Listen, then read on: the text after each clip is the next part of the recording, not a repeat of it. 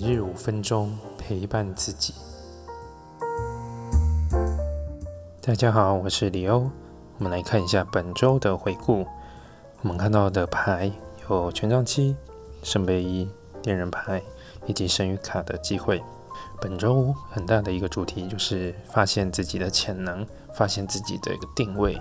我想神谕卡要讲的是一个，诶，你其实有很多的能力，或是你有很的一些才能、一些经验，都还没，应该说还没发现，即将展现出来。所以你其实是比你想象中还要更能够去，还要能够主动积极，还能够更，我说还能够展现更多的状态。所以恋人牌跟这个圣杯一，很多的讲，很多时候你需要的交，需要更多的交流，人与人之间的互动，跟不同的人的互动当中，你会看见，其实，诶，你是有点不一样的，你是还蛮特别的。所以权杖七的这个机会，我想你要对自己有多一点的肯定，不要觉得说，哦，我现在的成绩还没出来。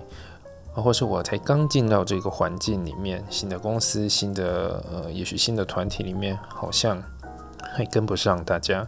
你只要保持好你自己的一个工作的这个节奏，或是你用你自己方式，你知道你有在努力，你知道你有在投入，这样就好了。因为有时候经的累积是需要时间的，需要时间才能慢慢浮现的。所以这个机会牌其实告诉你：哎，不要急，不要急躁，也不要因为。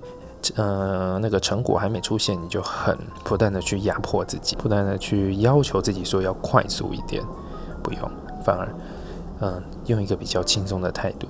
我觉得你保有这个热情，因为从牌里面其实看得出来，你只要保有热情，保有积极的态度，我相信这个一种才能或是这种这种你的特质的这个能量，它慢慢都会展现出来，可以。可以外显的，可以影响到更多人的，别人会更看见你的。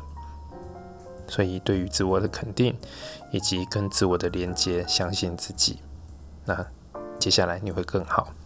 好，那今天的解读到这边。如果有任何问题，欢迎留言来信或是预约。我们下次见。